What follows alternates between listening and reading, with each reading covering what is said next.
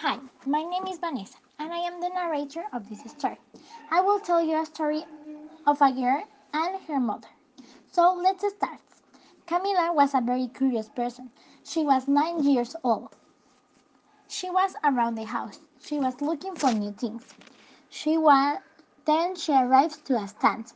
She starts opening the stand and looking for the things that were inside. There she had found two dolls and one a doll card. So she take it. She don't know of who were that things, but she take it. There, her mother was working. She was a doctor, a very famous doctor. So she wasn't in the house where she was at the hour that she was. She was with her big sister called Mariana. She take care of her when her mother wasn't. Mariana doesn't realize what Camila was doing because she was on the TV looking for some series.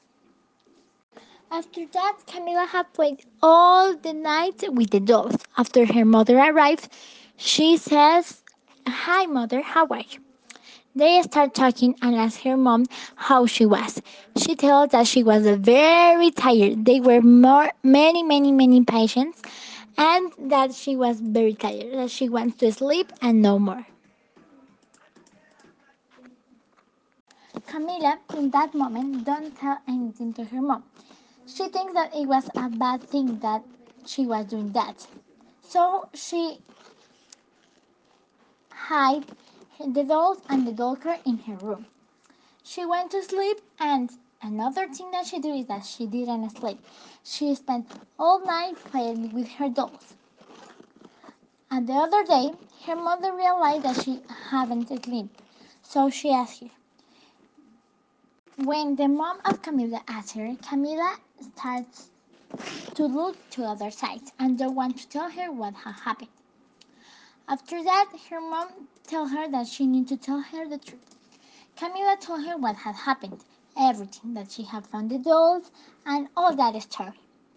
Her mom get very very angry because that dolls were for a present for a girl that it was her birthday.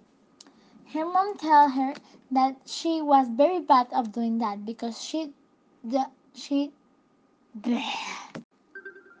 because she shouldn't be able to take things that wasn't of her. If she wants of dolls, she will ask her, but not take the things that wasn't of her. So her mom punish her. She tell her that she will not buy her any more dolls from for one month and that she will be punished for a long time of TV because it was very bad. Also, she tells her that she will sleep all the hour, uh, 10 hours per day because it was good for her and because she had not uh, slept the last night. And it was she wasn't sleeping because of playing. Camila started crying and she was telling her that she don't want that happens because she wants to play in the night and see TV and but to buy her dolls, but her mom doesn't let her. She thought it was her punishment, and like that she will understand to not take things that aren't of her. And like that the story finished. Her mom understand her and allowed her to pay the doll. Camila paid the doll and, and say sorry to her mom. And her mom talked to Mariana, her big sister, to take more care of her little sister and be patient, patient about what she is doing.